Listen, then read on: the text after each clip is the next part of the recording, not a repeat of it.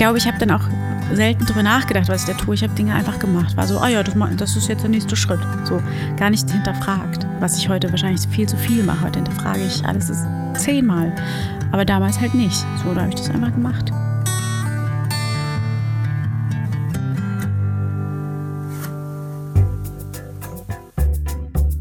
Zack. Herzlich willkommen bei Das Ziel ist im Weg.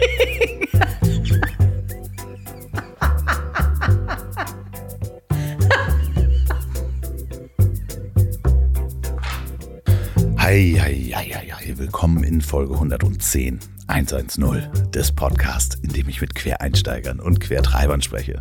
Und ich hoffe, es geht euch allen gut. Der Sommer kommt, man merkt, dass die Sonne scheint und ihr hattet eine schöne Woche. Bei mir war es relativ aufregend, denn ich habe heute erfahren, wo ich das aufnehme, dass ich als enge Kontaktperson eines Pflegebedürftigen, nämlich meiner Mutter, impfberechtigt bin. Das heißt, äh, ich habe am Ostersonntag meinen ersten Impftermin. Und deswegen widme ich diese Folge genau allen, die in den Impfzentren arbeiten und mithelfen, dass wir alle so schnell wie möglich geimpft werden können. Ja, und ich will das gar nicht politisieren. Natürlich ähm, tun die auch wirklich nur ihren Job. Und auch das Personal am Telefon war in meinem Fall super freundlich und geduldig. Und die müssen sich, glaube ich, jede Menge gerade anhören. Äh, so, und bevor ihr jetzt aufschreit, ich weiß, dass die Regelungen für nahe Kontaktpersonen von Pflegebedürftigen in jedem Bundesland anders ausgelegt wird und die Terminvergabe auch woanders eventuell gar nicht so reibungslos läuft. Ich habe sehr viel Glück gehabt. Trotzdem oder gerade deshalb habt bitte Verständnis mit dem Personal und für das Personal in der Terminvergabe und in den Impfzentren. Die wollen auch nur, dass das schnell wieder vorbeigeht. So, und schnell vorbeigehen soll diese Folge möglichst nicht denn ich habe die Zeit mit Christina Dorego wirklich genossen. Christina ist nicht nur sehr reflektiert, sondern auch sehr dankbar für ihren Lebensweg. Und ich finde es immer wieder spannend, wenn Menschen so zielstrebig, aber auch gleichzeitig unbewusst die richtigen Schritte gehen und es von außen aussieht wie so ein Masterplan, der ist ja dann irgendwie auch ist, aber ähm, auch jede Menge Glück und Zufälle dazugehören. Ich kann euch bei dieser Gelegenheit auch gleich nochmal den Podcast von Christina ans Herz legen, den sie zusammen mit ihren beiden Kolleginnen Jasna Fritzi Bauer und Anna-Maria Mühe betreibt. Unter Dry, Dry wie trocken, also D-R-Y und unter, ja, ich sag's falsch im Podcast, da sage ich under, weil ich es mir wieder nicht merken kann, Deutsch, Englisch und so weiter. Unter Dry, guckt auf jeden Fall da mal, hört da mal rein. Christina, und wenn du das hörst, du bist jederzeit wieder herzlich willkommen. Es war wirklich ein wunderschönes Gespräch. So, ihr macht jetzt mal die Ohren auf und passt schön auf. Viel Spaß beim Durchhören. Noch nie waren Zuckerhut und Zehlendorf so nah beieinander. Seit sie zwölf ist, spielt sie die Tochter von Bernd Stromberg. Bei mir ist Christiane de Bongo. Vielleicht tanzt sie uns später noch was vor. Sag doch mal was auf Portugiesisch. Das hast du ganz, ganz schön scheiße gemacht. Ja, was oh. sind das die Fragen? Ähm, oh, oder, oder also jetzt Bernd Stromberg war jetzt ein bisschen weit weg, aber, aber war äh, bis, also bis dahin schon gut. Aber ist, ist, das wirklich so, dass ich, ich habe das ja gehört in eurem Podcast, dass mhm. es öfter mal Journalisten also das Tanzen ganz oft kommt, so tanz doch noch mal was.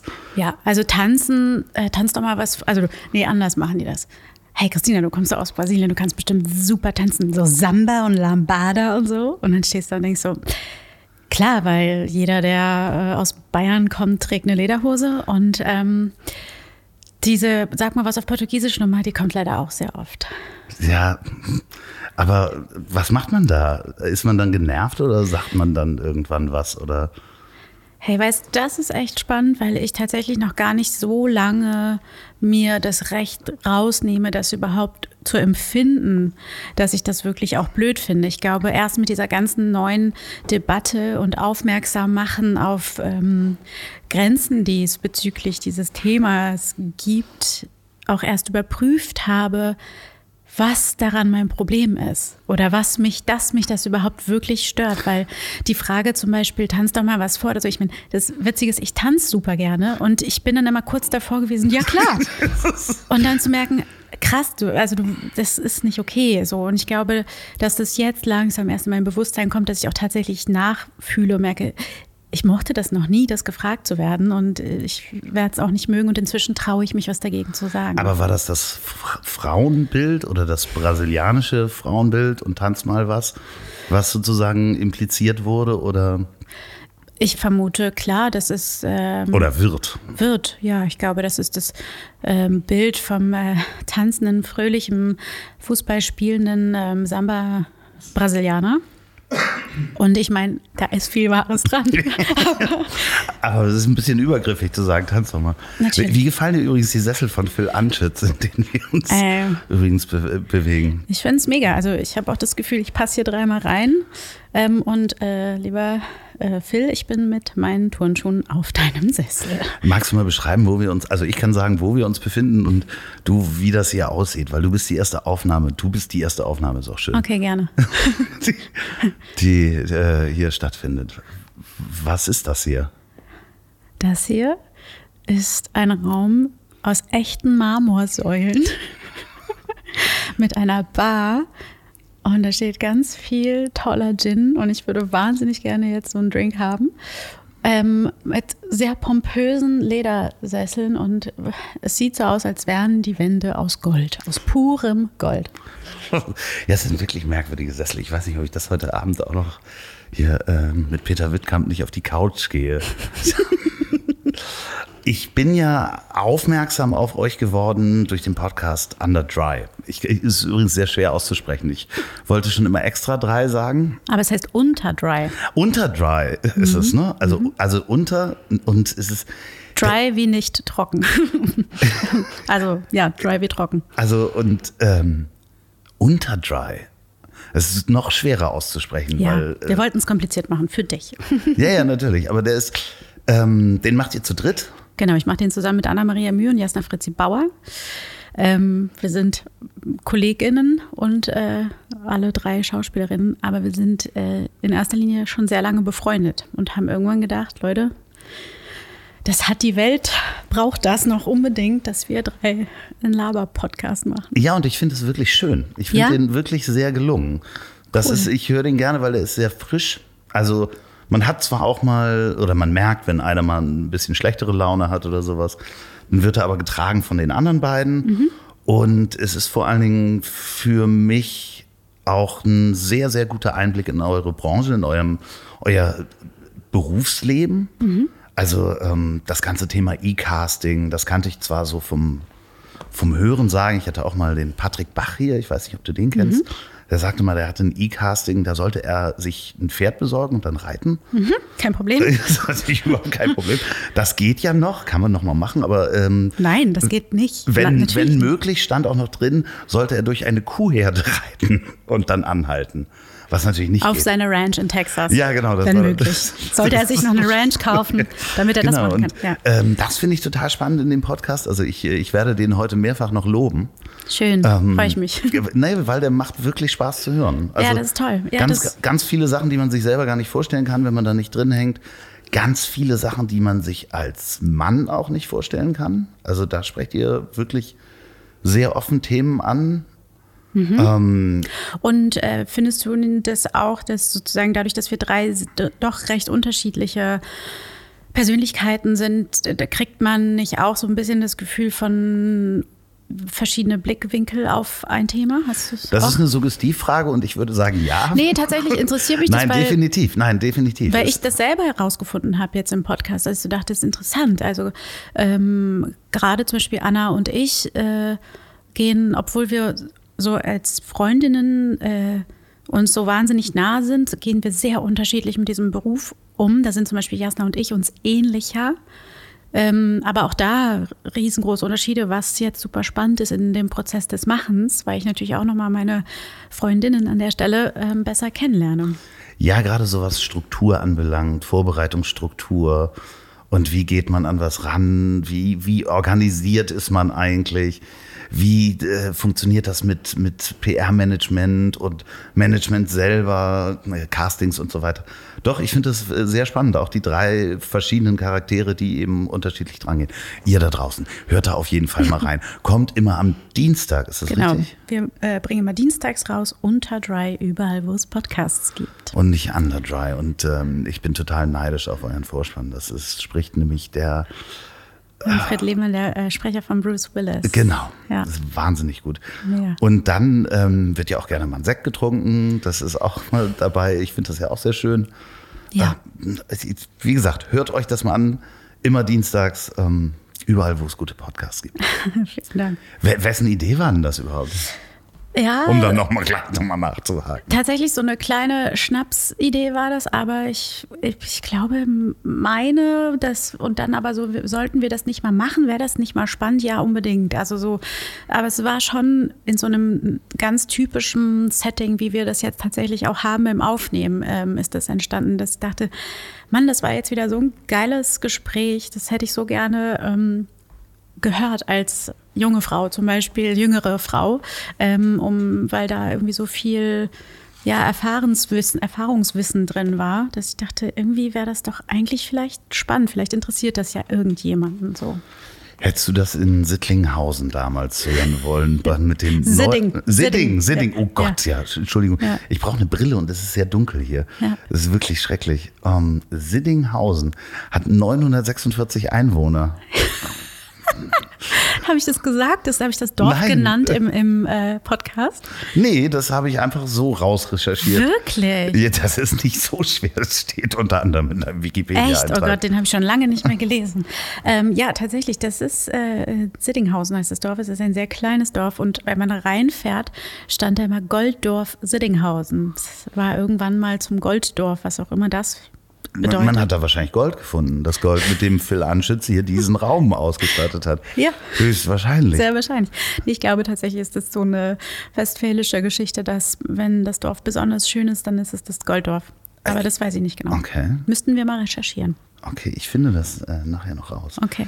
Ähm, du bist dort aufgewachsen. Jein, ich bin, das ist halt, ich habe ein paar Etappen bis dahin schon hinter mir gehabt, äh, bis wir nach Siddinghausen gezogen sind. Mm, Ich bin in Brasilien geboren, mein Vater ist Brasilianer, meine Mutter ist Deutsche. Die war damals mit dem Deutschen Entwicklungsdienst in Brasilien und dann hat sie sich in einen kleinen, süßen Brasilianer, der dann mein Vater wurde, verliebt und ähm, ist dann zehn Jahre dort geblieben. Das heißt, ich bin da geboren und habe noch die ersten sieben Jahre dort gelebt. Und dann sind wir nach Deutschland gezogen, aus verschiedensten Gründen. Und sind aber erstmal im Ruhrgebiet gelandet. Das ist ja auch schön. Ist auch schön. Kulturell sehr anspruchsvoll. Sehr, sehr vielfältig. Wie, wie- erinnerst du dich noch an den, an den Clash? War das für dich ein, ein richtiger Clash? Da? Ja, das war für mich ein totaler Clash. Man sieht es witzigerweise auch, auf, ähm, auch äh, in den Kinderfotos, so im Kinderalbum. So die ersten Jahre sehr fröhlich und irgendwie so ein, immer ein dickes Grinsen im Gesicht. Und dann nach dem Umzug nach Deutschland sehr viele recht unglücklich wirkende Kinderfotos, muss man sagen. Und ich glaube, so jetzt als erwachsene Frau rückblickend kann ich dann schon sagen, das war für mich nicht so easy. Also als Kind nimmst du das natürlich alles so gegeben hin, ähm, aber ich habe super doll damit zu kämpfen gehabt. Und was war am schwersten? Die Mentalität, glaube ich. Okay, also Menschen, die, die eher verschlossen auf der Genau. Straße, Ja. Nicht unbedingt grinsend, Ja, lachend. und auch diese. um doch nochmal in Klischees zu gehen. Tatsächlich, ja. Ich glaube, es ist so diese, also ganz banales Beispiel, aber ich meine, ich war ja ein kleiner äh, Pimp so und meine Lehrerin in Brasilien, die, ähm, da ist das Tradition, also nicht Tradition, aber man sagt da Tante zur Lehrerin, Chia. Und man nimmt die in den Arm, wenn man morgens ankommt und so. Und dann wollte ich Frau Becker halt ähm, auch in den Arm nehmen und das war ihr dann irgendwie zu viel. Und dann hat sie mir die Hand gegeben, dann haben meine Eltern mir erklärt, das macht man hier so. Und oh, es war irgendwie alles, ich dachte, okay, es ist jetzt irgendwie alles anders und man muss sich verabreden und Uhrzeiten, von wann bis wann man spielen darf. Man wird nicht automatisch zum Essen mit eingeplant, wenn man dort ist. Nee, das muss man vorher ansagen. Genau. Das müssen die Eltern vorher absprechen, Ja. ob da mitgegessen wird oder nicht. Wir essen gleich Abendbrot, was machst du? oh Gott. Und Ja, aber ich glaube, das war so das, das Heftigste. Und dann das Vermissen der Familie und der, der Lebensumstände, die wir dann dort hatten. Und ich kenne ja, ich kenne auch ein paar Brasilianer und die sind auch bunter eingerichtet. Auch die, es ist mehr Farbe einfach. Ja. Oder ja. ist das, ist das nicht so? Ja, Dann kommt man ins graue Ruhrgebiet und es ist halt nicht so viel Farbe im Leben wahrscheinlich. Ja. Und Strumpfhosen und all solche Dinge. Es war, es war nicht so. Es war Wie nicht war so denn so deine erste Strumpfhose? Wahrscheinlich. Was soll so, das? Ja, ich war wirklich so eingepackt und wollte natürlich nichts davon haben. Es war irgendwie ganz schwierig.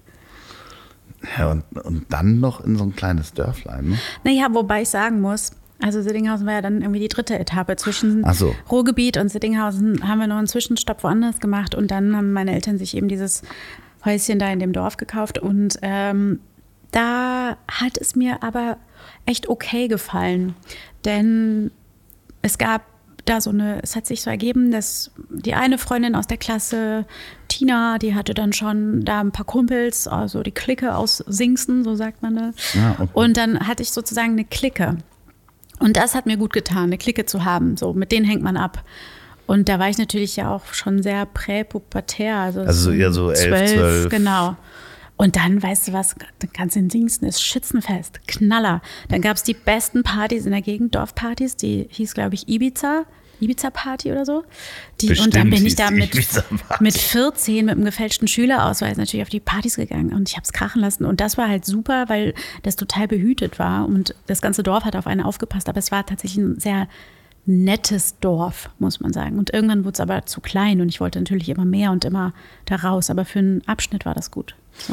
Seid ihr dann auch äh, damals irgendwie so zwei Stunden mit dem Fahrrad auf irgendeine Party gefahren und so Na, im Dunkeln?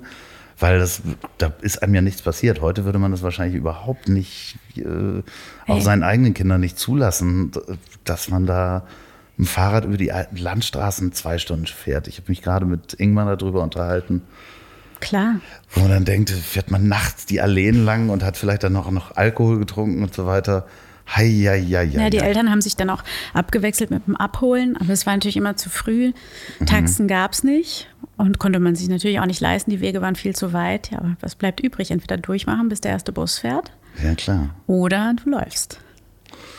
Ja, wir hatten so, ähm, ich bin ja so am, am Stadtrand von Hamburg aufgewachsen und wir hatten an verschiedenen Bushaltestationen und U-Bahn-Stationen, wenn dann die Busse nicht mehr fuhren, hatten wir ähm, so uralte Fahrräder uns hingestellt, die nicht abgeschlossen waren.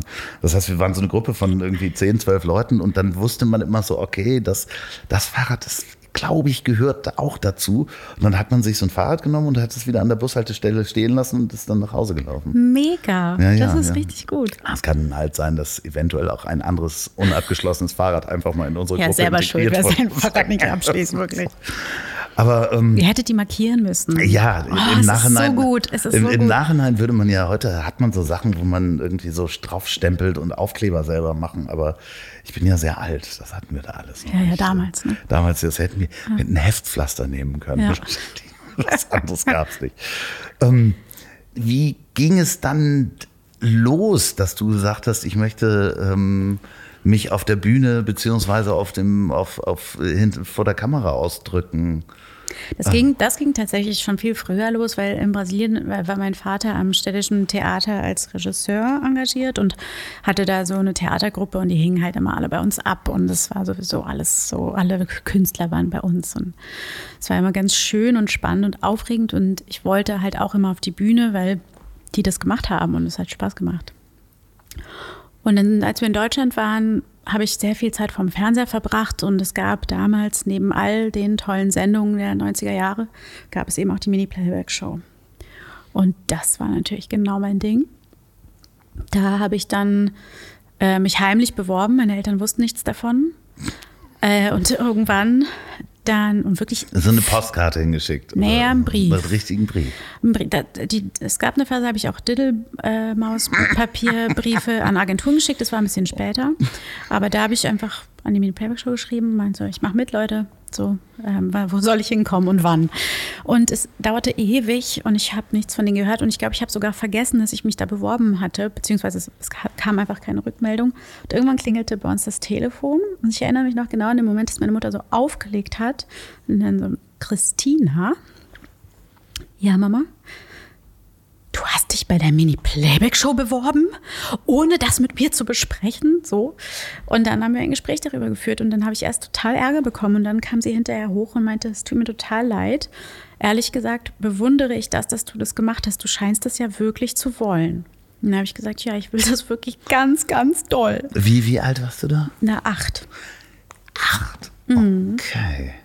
Ja, acht, weil ich wurde dann neun, ku- kurz bevor ich dann bei der Aufzeichnung war, also so um den Dreh. Und dann war sie, glaube ich, das mal sagt sie auch heute, sie meinte, sie war so beeindruckt davon, dass ich das einfach gemacht habe, dass sie meinte, alles, was als Mutter und als schützende Person irgendwie mich davor bewahren wollte, mich als kleines Kind ins äh, Fernsehen zu stellen, hat sie gesagt, konnte sie, also meinte, du musstest das machen. Aber es war das. eigentlich war sie äh, Dagegen. dagegen Ja. zu sagen, okay, ich möchte nicht, dass mein Kind Ja.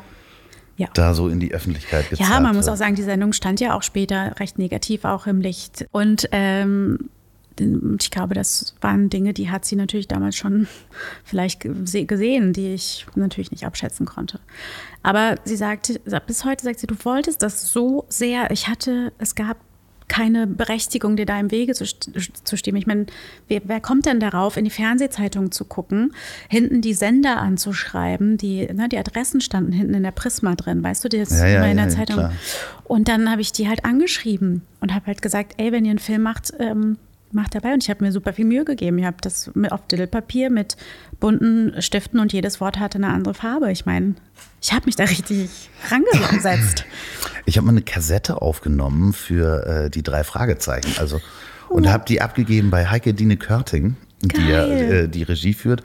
Wie ich durch Zufall über Nachbarn von meinen Eltern, die kannten halt die und dann habe ich die da abgegeben und ich habe mir noch mal Aufnahmen davon angehört und das ist so schlimm, weil ich irgendwie ich war wahrscheinlich fünf oder sechs oder sowas und ich spreche so Hamburger äh, plattes Norddeutsch, dass man also wirklich schlimm. so, Das ist aber schön. so, trotzdem. ja, aber es wäre halt für ein Hörspiel so gar nicht zu gebrauchen Nee. gewesen.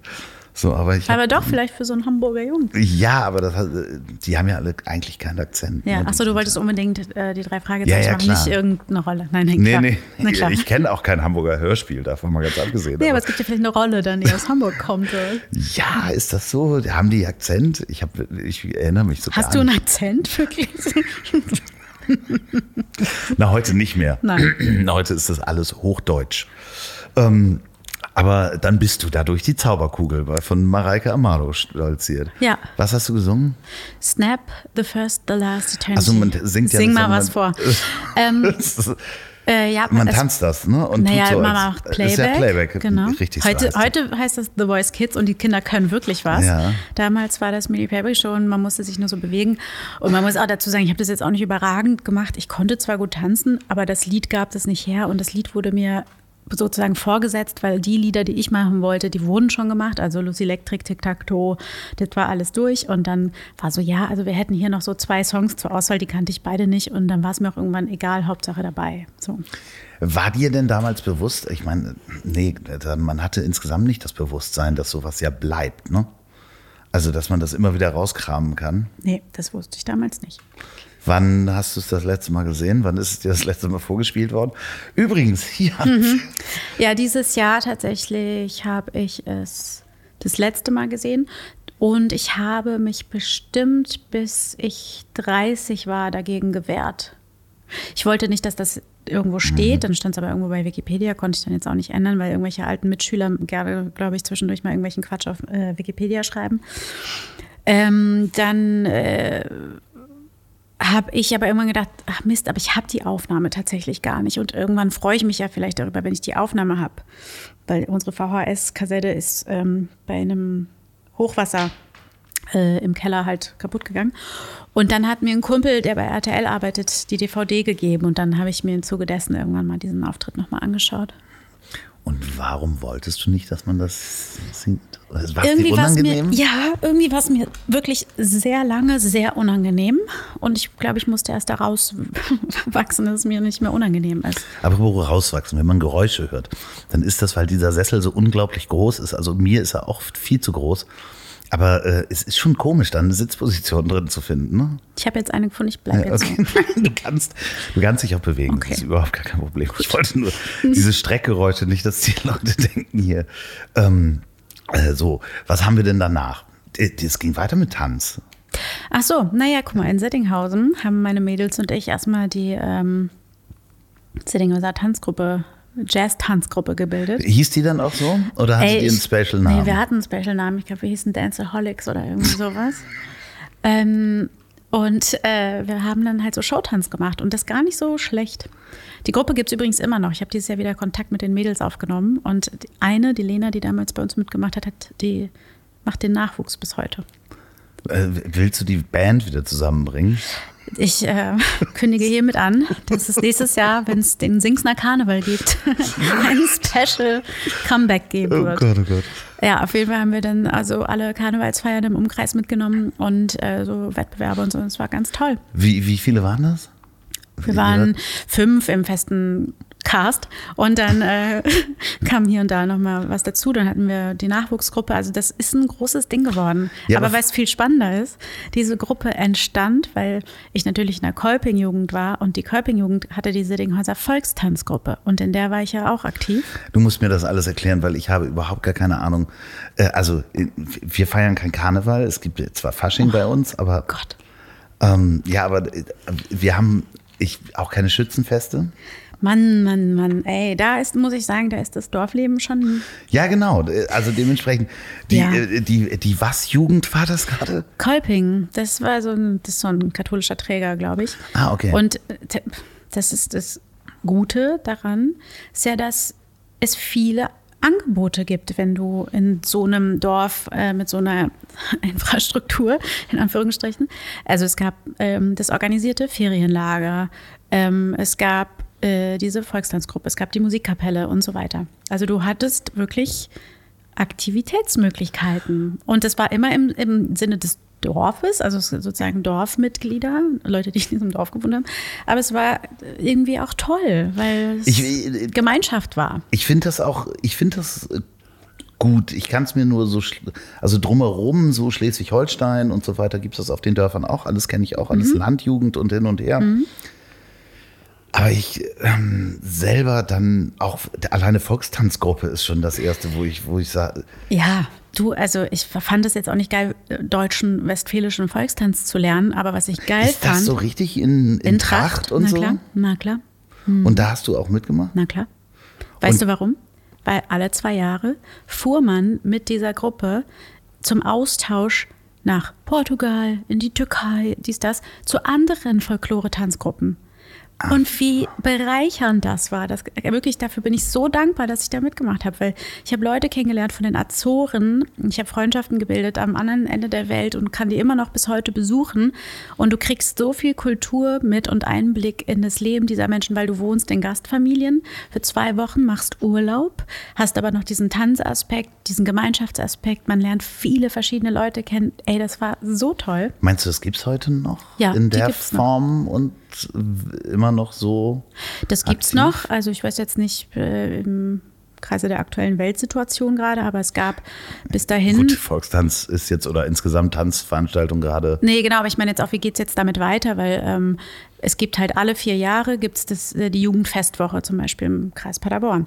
So, da kommen aus ganz Europa Folklore-Tanzgruppen dahin und nämlich die, die Austauschgruppen haben in den jeweiligen Dörfern und so weiter.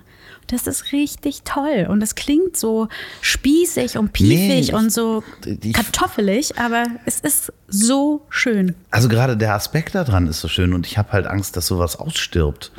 Ja. Da, weil äh, die Leute halt die Landflucht, vielleicht ändert sich das aber auch mit Corona, dass Leute wieder aufs Land gehen und dann da mitmachen, weil ich, ich habe das nur bei einem Freund von mir, der wohnt sehr weit auf dem Dorf und der hat drumherum, jedes Mal, wenn wir da sind, gehen wir kegeln in so einer Bundeskegelbahn. Genau, ja. So in so einem Landgasthof. Und ähm, von diesen Landgasthöfen sind jetzt inzwischen fünf zu.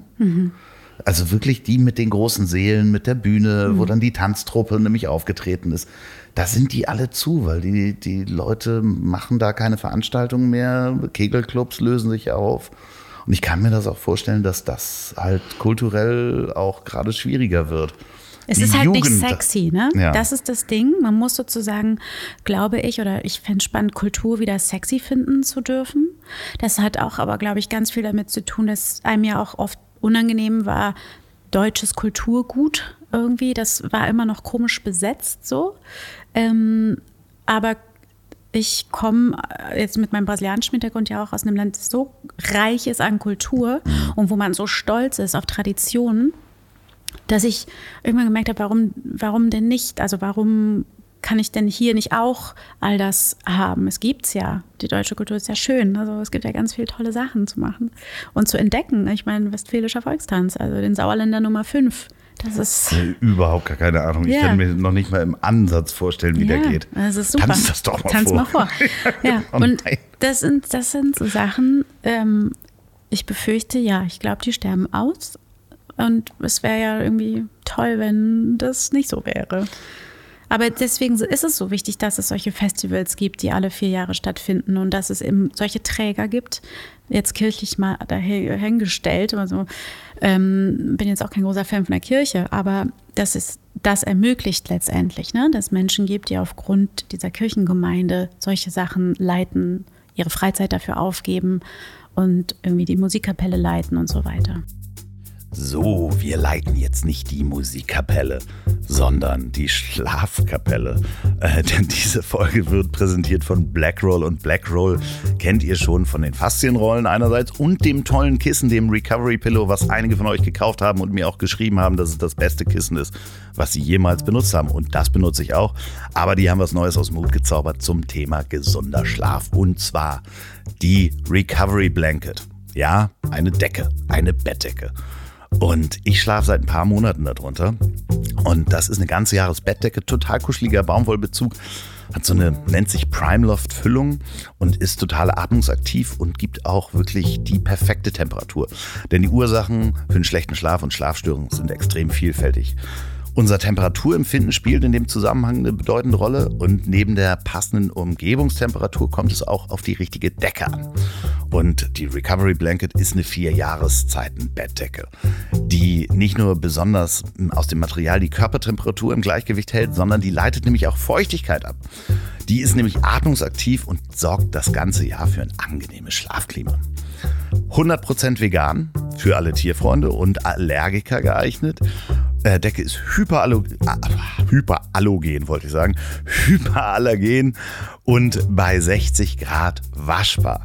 Kann man ohne zusätzlichen äh, Bezug benutzen. Das Außenmaterial besteht aus Baumwolle und bietet ein angenehmes Gefühl für die Haut. Ich habe das ausprobiert, ich habe sie noch nicht gewaschen. Ähm, ich habe aber auch einen Bezug drüber gezogen, das geht auch. Äh, und die kommt auch in so einem wunderbaren Travel Bag. Das heißt, man kann nicht nur sein Kissen, sein Recovery Pillow in so einem kleinen in zur kleinen Form zusammenrollen, sondern nämlich auch die Recovery Blanket in ein ja, mitgelieferte Tasche reinpacken. Und sie wird in Deutschland produziert. Und wer braucht die Recovery Blanket unbedingt? Jeder, der seinen Schlaf verbessern möchte. Jeder, der unter Schlafproblemen leidet. Jeder, der sich nach einem angenehmen Schlafklima sehnt, nämlich nach dieser perfekten Temperatur. Und jeder, der sportlich aktiv ist und deswegen auf gute Schlafqualität achtet. Und jeder, der viel unterwegs ist. Da kann man nämlich diese Decke klein zusammennehmen. Ich hatte die auch mit in Berlin.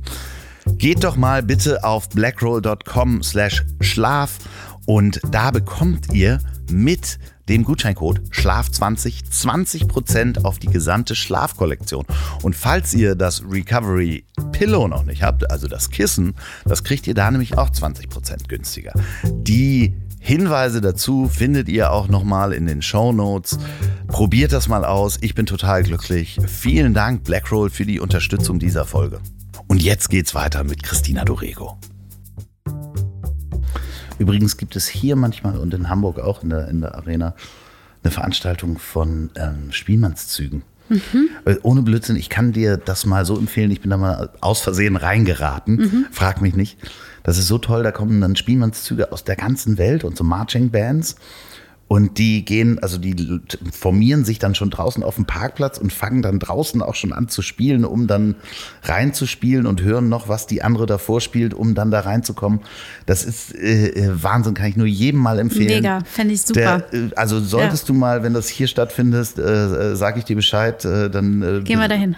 Auf jeden Fall. Ja, cool. Das ist großartig. Ja. Spielmannszug. Äh, ist wahnsinnige Stimmung auch, weil natürlich klar. auch im Publikum die ganzen Leute Mitreisenden dabei sind und so weiter. Super, ja, finde ich. Also dementsprechend, ja, es ist so, so ähm, wenn man so, ich, ich klinge gleich schon wieder wie ein alter Mann. ähm, aber weil ich es natürlich auch total spannend finde. Also wir machen Podcast, neues Medium, die Kids, um das Wort auch schon mal umzuklingen wie Thomas Gottschalk, ähm, entdecken Twitch. Es ist wahrscheinlich cooler auf Twitch zu sein oder. Aber nicht mehr ich weiß, was Twitch ist. Also von Ach, daher. wirklich ja, nicht? Nee. Okay. Wow, okay. Das ist jetzt der Hast du- erste sehr unangenehme Moment heute. Äh, Also Twitch ist ja so eine Plattform, wo du selber zu Hause ein Studio aufbauen kannst und dich dabei filmen kannst, wie du zum Beispiel Videospiele spielst Ah, oder das ist das, was Gitarre die jungen Leute immer machen. Ja, Verstehe. Mhm. genau. Und dann verdienen die damit auch Geld. Cool.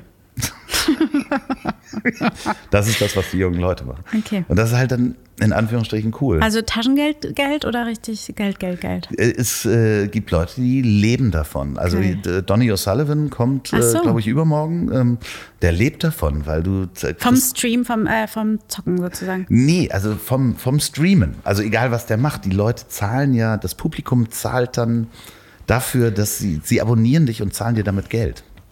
So erkläre ich dir dann. Cool, ich ähm, kann das mal machen. Nein, das ist der neue. Ja, das ist der neue Scheiß, das klingt gut. Das ist sozusagen wie, ähm, wie Podcast zum Radio ist. Mhm.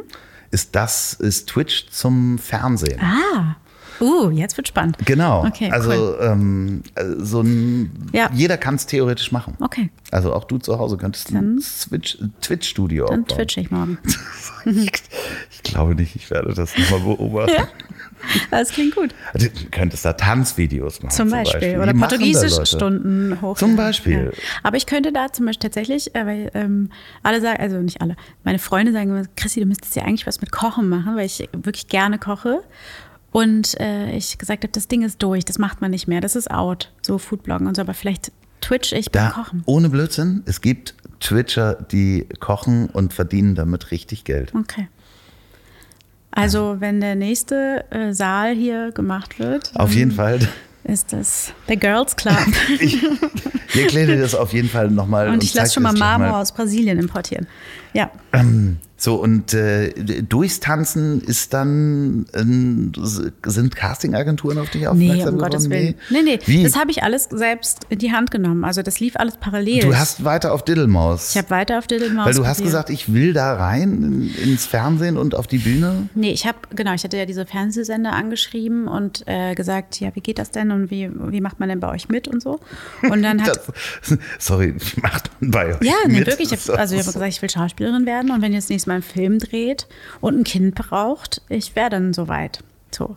Und irgendwann schrieb tatsächlich RTL zurück, also irgendein Praktikant schrieb mir dann einen Brief zurück, liebe Christina, vielen Dank für deine Bewerbung.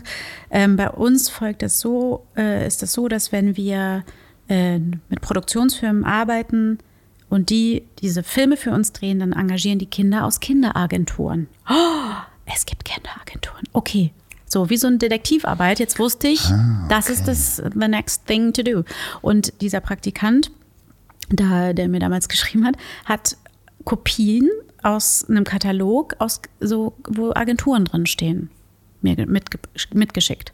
Das heißt, ich hatte was in der Hand. So, und dann habe ich mich bei allen Agenturen beworben, die irgendwie in der Nähe waren, also in Köln. Hast du denn mit irgendjemandem darüber gesprochen aus deiner Familie? Und weil ich meine, das hätte ja auch, deine Mutter hätte ja auch sagen können, es gibt Kinderagenturen oder Das wussten die ja auch nicht. okay. Und ansonsten kanntest du auch niemanden, der Nein. dir das. In Settinghausen gab es keine Schauspieler, Konnte. die beim Film waren. Also Ja, und man konnte das wahrscheinlich auch nicht einfach googeln. Nee, man konnte das nicht googeln. Es gab noch kein Internet. Zu Hause zumindest nicht. Ja, man kann sich das gar nicht vorstellen, dass das. Mal so war, ne? Ja, nee, dass man das, also ich würde dann ja als Kind irgendwie jemanden fragen und sagen, sag mal, wie geht denn das? Wie komme ich da irgendwie, wenn Aber das wussten Film die passiert? ja auch nicht. Und tatsächlich war ich auch nicht so ein Kind, das Fragen gestellt hat. Ich habe die Dinge halt immer selber raus. Gem und dann gemacht. Einfach gemacht. Tatsächlich, Ja. ja. Ich glaube, ich habe dann auch selten drüber nachgedacht, was ich da tue. Ich habe Dinge einfach gemacht. War so, ah ja, das, das ist jetzt der nächste Schritt. So, gar nicht hinterfragt, was ich heute wahrscheinlich viel zu viel mache. Heute hinterfrage ich alles ist zehnmal. Aber damals halt nicht. So, da habe ich das einfach gemacht. Ja, da kann auch, da, ist man noch nicht so oft auf die Schnauze gefallen, ne? Also so, man ist halt nicht so oft vor die Tür gelaufen und das tat halt noch nicht richtig weh. Dementsprechend macht man dann einfach wahrscheinlich mal. So, und dann äh, war das immer noch. Wie, wie alt warst du da, damit ich mir das vom inneren Auge nochmal Also so? Teenagerjahren, wobei, also ich glaube, die erste Agentur hatte ich dann so mit 13, 14, aber es hat dann auch nochmal äh, ein bisschen gedauert, bis ich dann so die ersten erfolgreichen Castings hatte, weil das eben auch mit dem Kinderschutz alles so eine Sache war damals. Aber hast du das deinen Freundinnen nicht erzählt? Auch so, ich mache das jetzt, ich schreibe da jetzt hin und ich will das werden? nee, weil ich immer Angst hatte vor Neidern. Okay. Ich wurde auch eine Zeit lang so ein bisschen auch nicht, ja, doch gemobbt, nicht, schon gemobbt, auch dafür, dass ich so halt auf die Bühne wollte und irgendwie in der Tanzgruppe war und in der Tanz AG und in der Theater AG und so weiter. Und irgendwie, wann habe ich so einen Mechanismus entwickelt, dass ich das nicht mehr erzählt habe oder das kleiner gemacht habe, als es war, aus Angst sozusagen vor den Gemeinheiten der Neider.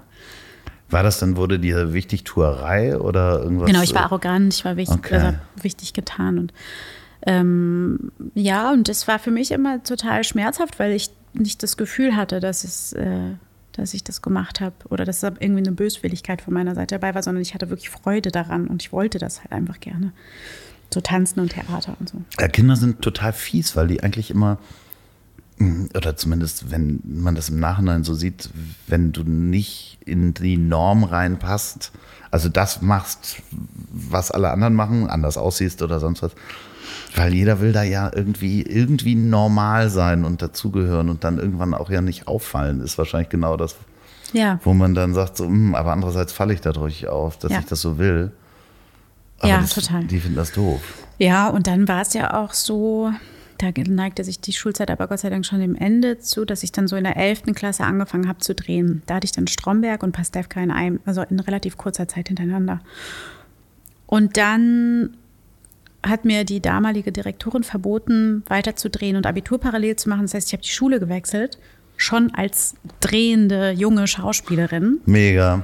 und hatte dann noch wirklich zwei harte Jahre an einer anderen Schule. Aber haben da stand ich richtig- schon drüber. Die, aber äh, was war da hart dran? Weil du kommst in eine Klasse, Ghosting einfach. Einfach geghostet worden. wie, die haben nicht mit dir gesprochen und Wenige, also sehr viele haben einfach nicht mit mir gesprochen. Ich hatte dann so, also über zwei, drei Ecken hatte ich dann meine Leute und irgendwann habe ich tatsächlich auf, äh, im, wie heißt das dann, so Kursfahrt nach äh, Spanien, habe ich dann äh, kurz vorher mich mit ähm, Jerome angefreundet. Jerome ist bis heute mein bester Freund. Ähm, und dann hatte ich so eine kleine Clique aus äh, Outlaw, aus Outsidern sozusagen. Ähm, Ah, das ist voll fies. Also prägt das nicht auch im, im, im Nachhinein? Ist man da nicht unglaublich skeptisch, dass man, dass Menschen so sein können? Ist das was, was du mitgenommen hast? Nee, ich glaube, was ich mit oder was ich daraus, was daraus entstanden ist, ist, dass ich sehr lange Zeit extrem viele Schauspieler als Freunde hatte. Oder sich eben aus, da, aus dieser Zeit, die unmittelbar danach folgte, diese Zeit so äh, 18, 19, 20, so äh, es gab eine Zeit, da habe ich so Köln-Berlin gehabt, so als meine zwei Bases. Und äh, aus der Zeit ist das entstanden, dass ich dann hauptsächlich mit Schauspielern abgehangen habe, weil ich da nicht so, nicht den Neid oder nicht diese Fallhöhe hatte von ähm, ja, Miteinander, wie ich das da vorher erlebt habe. Und weil es mir gut getan hat, mich auszutauschen und dass Dinge nicht zu viel waren und dass man Bock drauf hatte, nicht zu viel war und dass man mal irgendwie über dieses Thema auch reden konnte. So, das war dann gut. Und inzwischen hat sich das auch wieder so ein bisschen verändert. Jetzt habe ich auch wieder viele Leute, die nichts mit der Branche zu tun haben. Aber gerade so Anna, Jasna und so die Mädels, die ich Anfang 20 kennengelernt habe, mit denen bin ich bis heute noch befreundet. Aber wie fies. Also ich komme immer noch nicht drüber nee. weg. Da kommt jemand ja. auf eine neue Schule und nur weil der irgendwie oder diejenige dann einen Job nebenbei hat, der vielleicht in der Öffentlichkeit stattfindet oder sonst was, dann einfach so ein Ghosting, also weil das ist ja auch das fieseste Wort, was mir dabei einfällt. Ja, ich glaube, hätte mal irgendjemand gefragt. Also ich glaube, das Problem ist, die Leute sind ja auch selbst unsicher und schüchtern. Es kam niemand auf mich zu und hat gesagt, hey, wer bist du denn? Also beziehungsweise ich weiß, wer du bist, ähm, aber so, wie ist denn das und ist das aufregend für dich? Und erzähl mal, wie ist der und der? Dann hätte ich ja eine Chance gehabt, damit umzugehen. Aber da diese Fragen nicht gestellt wurden, da es gar keinen sozusagen offenen Umgang damit gab, war irgendwie klar, und ich meine, ich wusste das natürlich auch, dass die das wissen, so, also es war irgendwie ganz unangenehm. Aber es war ja nicht an mir, das Thema zu eröffnen an der Stelle, weißt du, was ich nee, meine? Nee, ja, hundertprozentig, aber das nimmt ja auch ganz viele Möglichkeiten weg, über, weil du bist ja im, auch immer noch in der Entwicklung. Ja.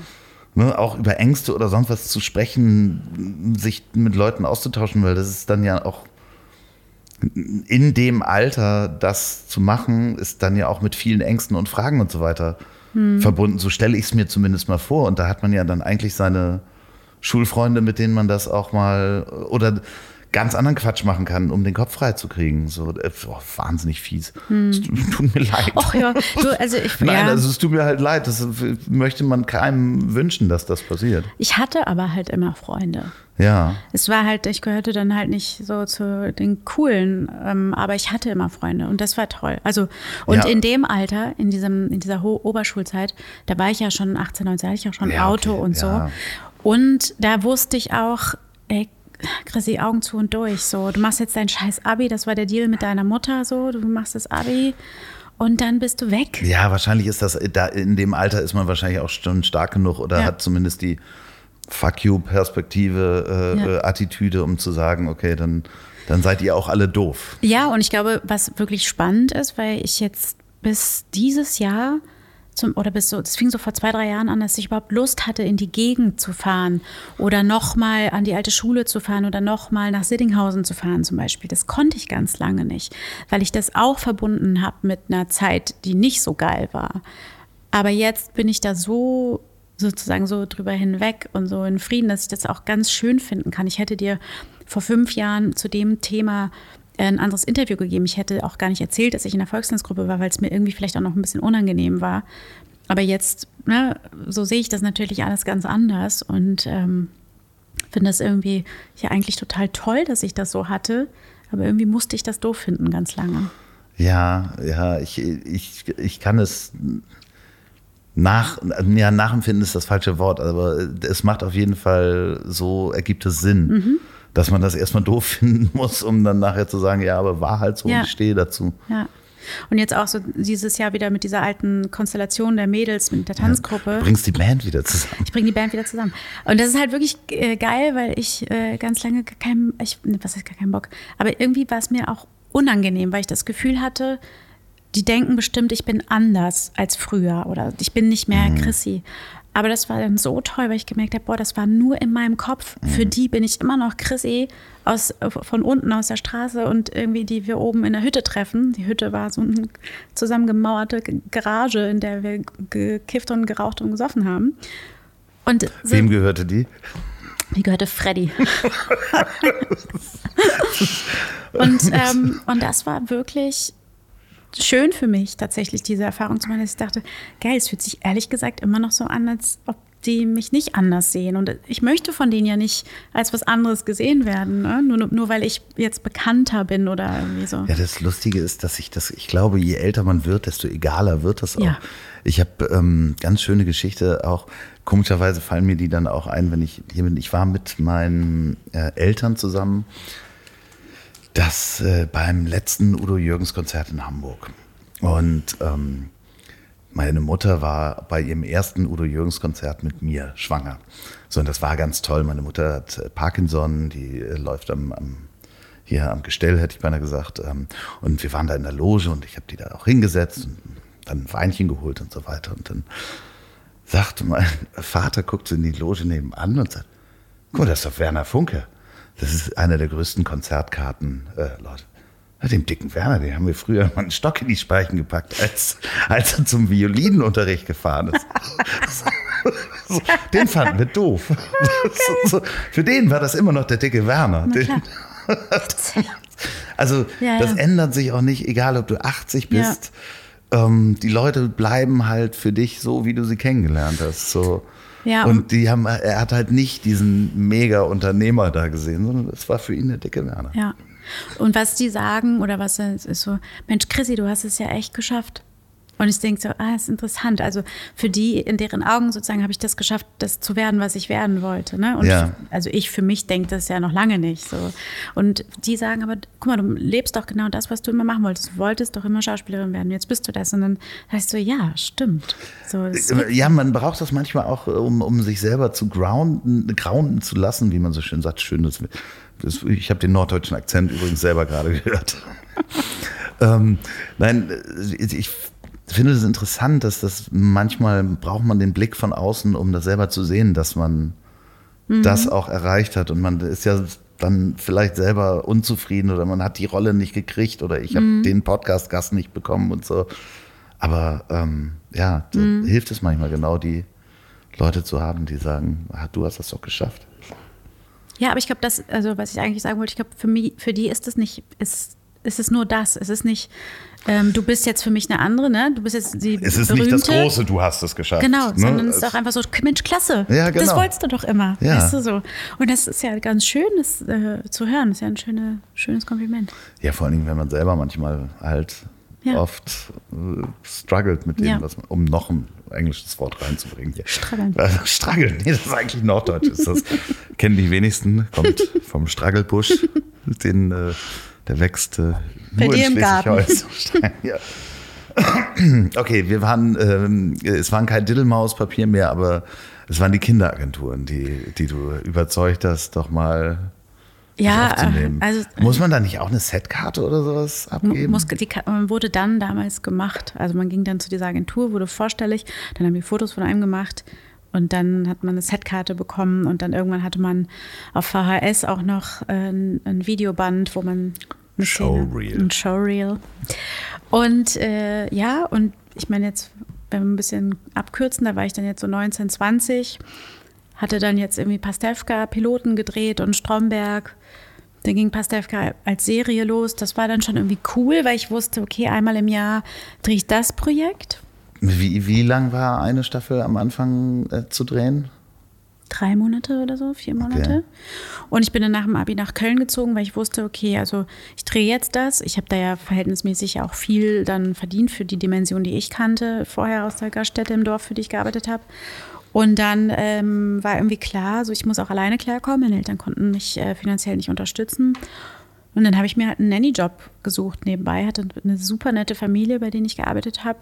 Ähm, da war ich halt deren Nanny und wenn ich gedreht habe oder drehen konnte und Castings machen konnte, habe ich die gemacht. Und so ging das ein paar Jahre. Wenig Kohle, hier und da mal drehen, dann wieder ein bisschen Kohle und davon leben. Und dann kam Türkisch für Anfänger. Das war so der erste größere Job für mich. Und dann ging irgendwie, dann ging es so ein bisschen, dann bin ich nach Berlin gezogen, Pastewka ging trotzdem weiter. Und dann kam das so langsam ins Rollen, dass ich so länger am Stück auch dann zu tun hatte. So. Weil es ist ja ganz oft einfach mal auch jede Menge Freizeit dabei. Ja. Ne? Wobei ich immer gut darin war, die zu füllen. Und außerdem musste ich immer Nebenjobs machen. Also ich hatte, war, war klar, was ich zu tun habe, wenn ich nicht drehe. So. Weil man wird da nicht reich von. Und das reicht halt nicht, um, um das ganze Jahr zu leben, wenn man Also drei zumindest, dreht. Ne? zumindest mit Anfang 20 verdienst du ja noch nicht die Mordsgagen. Und um reich davon zu werden, musst du A, lernen, mit Geld umzugehen. und B, ähm, tatsächlich auch mehr zu tun haben, als ich es damals am Anfang hatte. Also die wenigsten steigen ein und drehen ihre fünf fetten Projekte im Jahr. So, das dauert ja alles ein bisschen, bis es überhaupt so weit ist, dass das, äh, dass das ein bisschen rollt. So.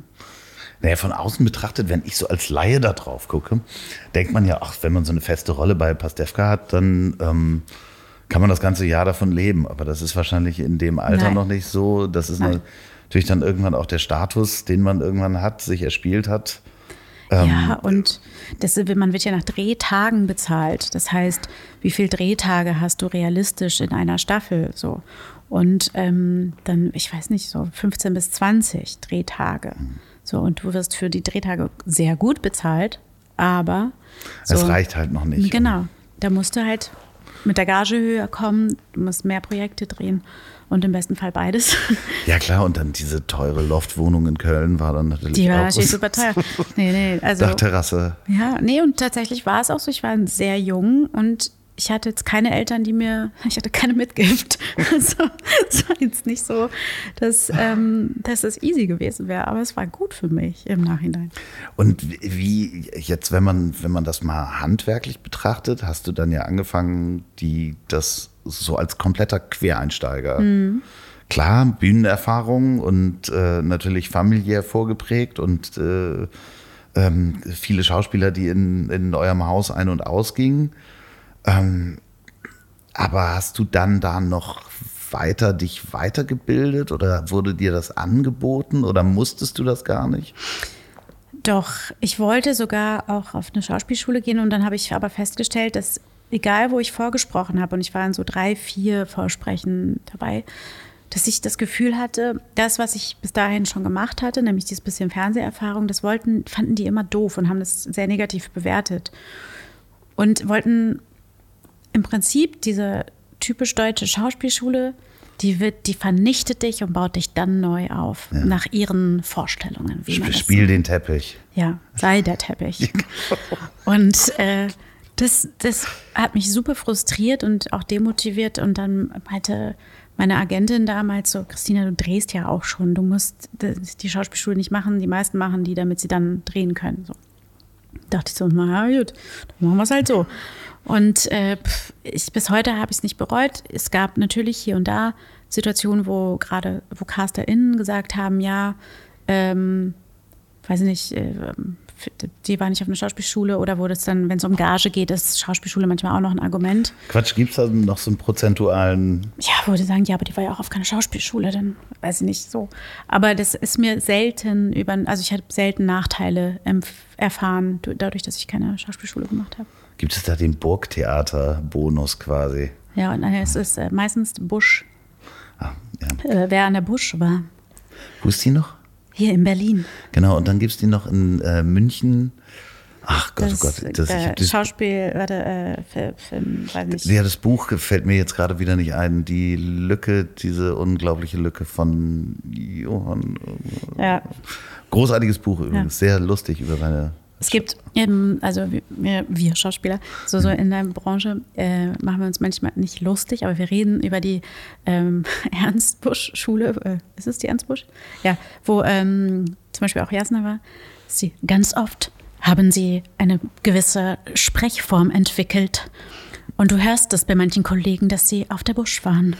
Es ist so dramatisch. Naja, es ist, es ist das Ernst Busch-S, was man manchmal da hört. Und so. Und ich meine, das ist voll okay, so, aber das ist nicht mein Style. Ja, ich glaube, das ist ja am Ende des Tages, wenn man seinen, seinen Stil da gefunden hat und wer redet eigentlich, wer bin ich, dass ich. ja, wer bin ich, das zu verurteilen? Also, Ja, klar. Ne, das ist halt einfach nur, das, was mich gestört hat, war, dass ich das Gefühl habe, mir will was weggenommen werden, was ich eigentlich von, ohne, wenn niemand von außen mir da reingeredet hätte, erstmal super gefunden hätte. Und dass ich überhaupt an die Position gekommen bin, darüber zu zweifeln, was ich jetzt erstmal okay fand, das fand ich verstörend. Ich dachte, warum ist das jetzt auf einmal nicht in Ordnung? Weil ich bin bis hierhin ja schon gekommen, so. Und das hat mich irritiert. Ja, ist total nachzuvollziehen. Vor allen Dingen, d- es ist natürlich auch schwierig zu sagen, okay, ich finde meinen Stil, wenn man erst in, in Anführungsstrichen 20, 19, 20 ist oder sowas, dann äh, kommt jemand vorbei und sagt, du hast aber nicht Schauspiel studiert und du so, ja, aber ging doch bis jetzt.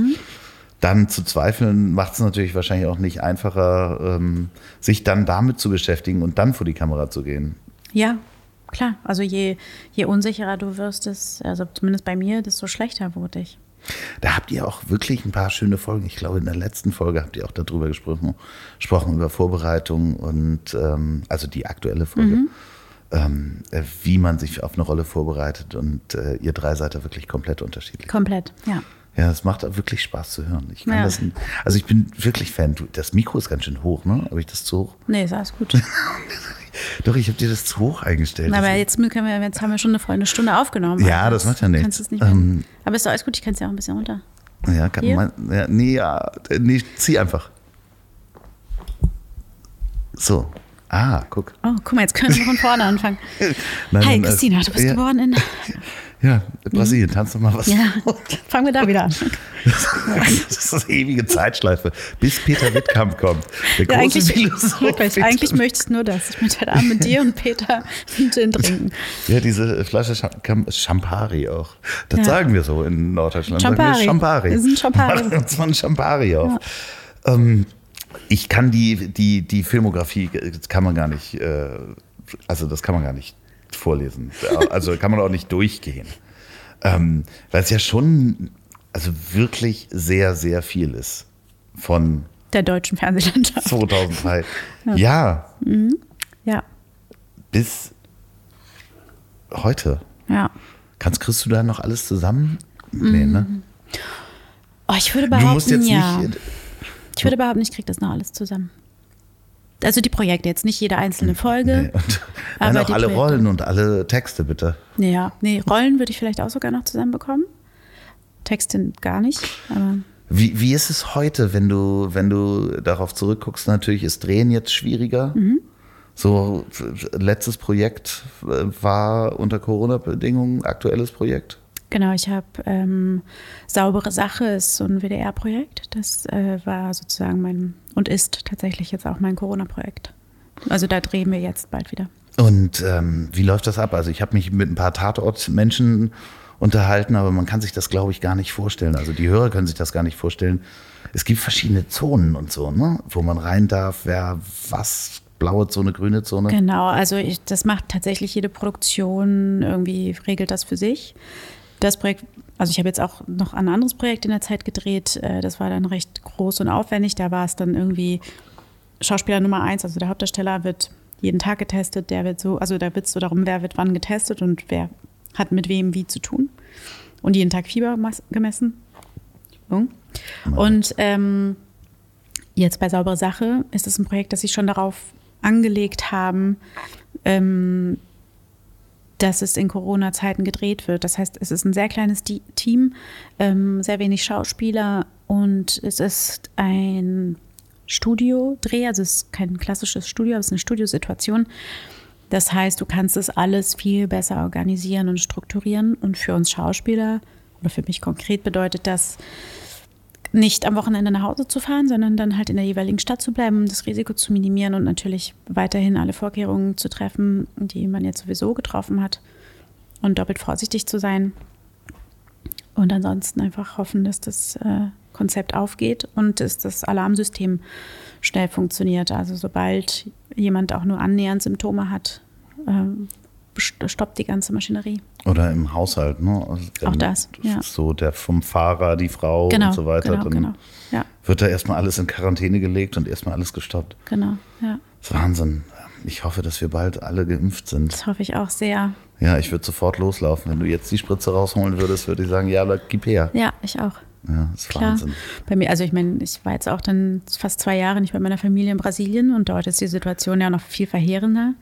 Und für mich ist es auch wirklich, dass ich denke, okay, warte mal, ich habe am Wochenende jetzt gedacht, was kann das jetzt eigentlich bedeuten, wenn ich gegen einen, wegen, gegen Corona geimpft bin, aber die brasilianische Mutation zum Beispiel dann nicht abgedeckt wird oder so, ja. Das ist einfach noch so groß und nicht absehbar, dass ich das sehr beängstigend finde, wie es jetzt gerade ist. Aber sobald ich eine Impfung habe, glaube ich, und die ersten Leute in meinem Umfeld sind geimpft.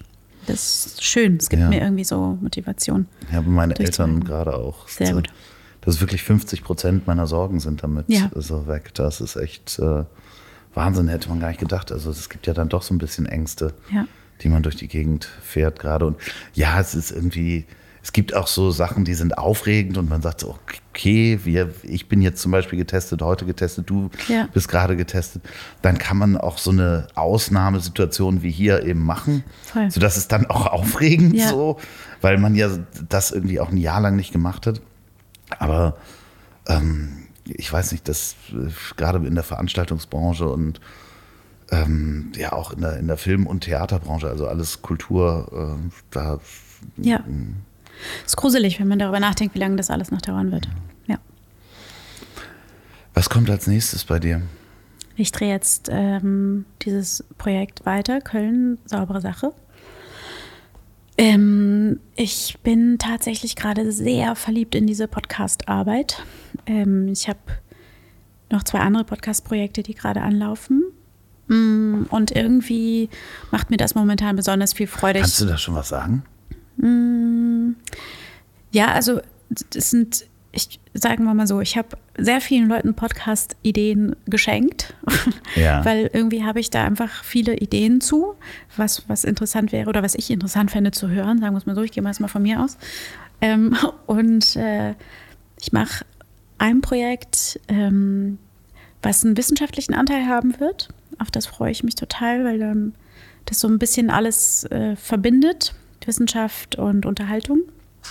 Und ein anderes Projekt, da treffe ich spannende ähm, Frauen, die in äh, Führungspositionen arbeiten oder auf Positionen, in denen Frauen seltener ähm, zu finden sind und rede mit denen über Gleichstellung und über ihren Weg, wie sie, also wer sozusagen, welche Frauen sie empowert haben, dahin zu kommen, wo sie heute stehen. Kommst du noch mal wieder, wenn da die ersten Folgen draußen Super sind? Super gerne. Also wirklich, äh, würde ich wirklich gerne A, beide Projekte hören, weil ich kenne auch ein paar Wissenschaftspodcasts, die auch einen Entertainment-Faktor haben und auch gerade die, die, die starken Frauen. Ich kenne auch ein paar Podcasts, die in die Richtung zielen, aber mhm. ich kann mir das sehr, sehr gut vorstellen, dass du das machst. Kommst du bitte wieder? So das, gerne. Das äh, da ist auf jeden Fall. Äh, Namen haben wir noch nicht, ne? Nee, nee Traue ich mich noch nicht. Nee, nee, nee, nee, nee. Dann schieb das einfach nach ja. in der nächsten Folge. Ja. Ansonsten, morgen kommt die neue Folge raus. Morgen kommt die neue Folge raus. Kannst du schon was verraten? Das ist ja eh schon gelaufen. Wenn, nee, das interessiert die Hörer nicht. Aber tatsächlich, wir haben äh, unser Staffelfinale, wird der Knaller. Ach, ähm, ihr macht ein Staffelfinale? Naja, und dann geht es ja weiter. Ich wollte gerade sagen. Aber wir haben jetzt natürlich dann sozusagen ein Staffelfinale und äh, im Sinne dessen, dass man. ist morgen das Staffelfinale? Nee, nee, das okay. danach ist. Aber wir machen ja beim Film, gibt es immer so ein Abschlussfest. Ja. Und äh, wir drei haben Abschlussfest gemacht auf jeden Fall. Wow. Ähm, Mal gucken, die eine Spur ist noch verschollen, aber wenn wir Annas Spur wiederfinden, dann äh, haben wir ein schönes Trinkspiel gespielt auf jeden Fall. Okay, ich bin gespannt. Ja, ich bin sehr gespannt. Ja. Ihr da draußen, wenn ihr gerade mit dem Auto fahrt, dann äh, fahrt bitte recht vorsichtig. Überlegt, wo ihr hinfahrt, ähm, ob das überhaupt sein muss, dass ihr mit dem Auto fahren müsst. müsst. Könnt ihr nicht auch ein Fahrrad nehmen und dabei vielleicht Podcast hören. Falls ihr den Podcast bei der Arbeit hört, dann äh, lasst euch nicht vom Chef erwischen. In der Zoom-Konferenz ganz vorsichtig diesen Knopf im Ohr äh, abdecken. Und falls ihr den Podcast beim Einschlafen hört, dann träumt was Schönes und die letzten Worte hat wie immer mein wunderbarer Gast.